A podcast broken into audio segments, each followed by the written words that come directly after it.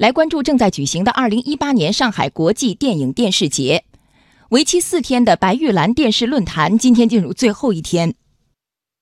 那么今天的论坛将有哪些值得关注的看点？马上连线央广经济之声记者刘百轩。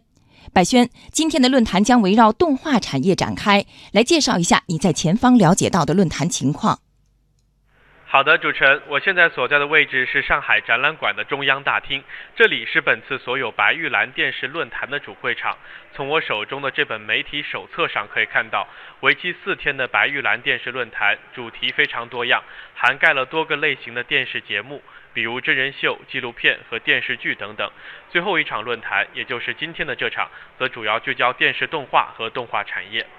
我们关注到这几年来，在市场和政策的调控下，中国动画产业不断去产能，国产动画的内容质量有了很大的提升。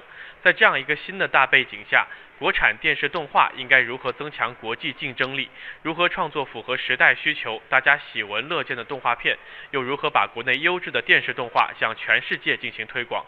这一连串的问题，相信都会在今天下午两点到三点半举行的论坛上找到相应的答案。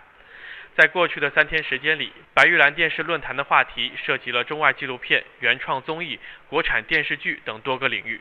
在连续多天的采访中，我发现不少到场嘉宾都有这样一个共同的感受：我们多个类型的电视作品都正在从拿来主义向输出创新进行转型。由此带来的是，具有原创能力的电视制作机构逐渐在资金、剧作、发行等多个领域掌握越来越大的话语权。随着电视节接近尾声，电影节将接棒登场。在这里做一个预告：改革开放四十周年电影海报展将在明天举行，由此打响电影节的头炮。经济之声也将持续关注。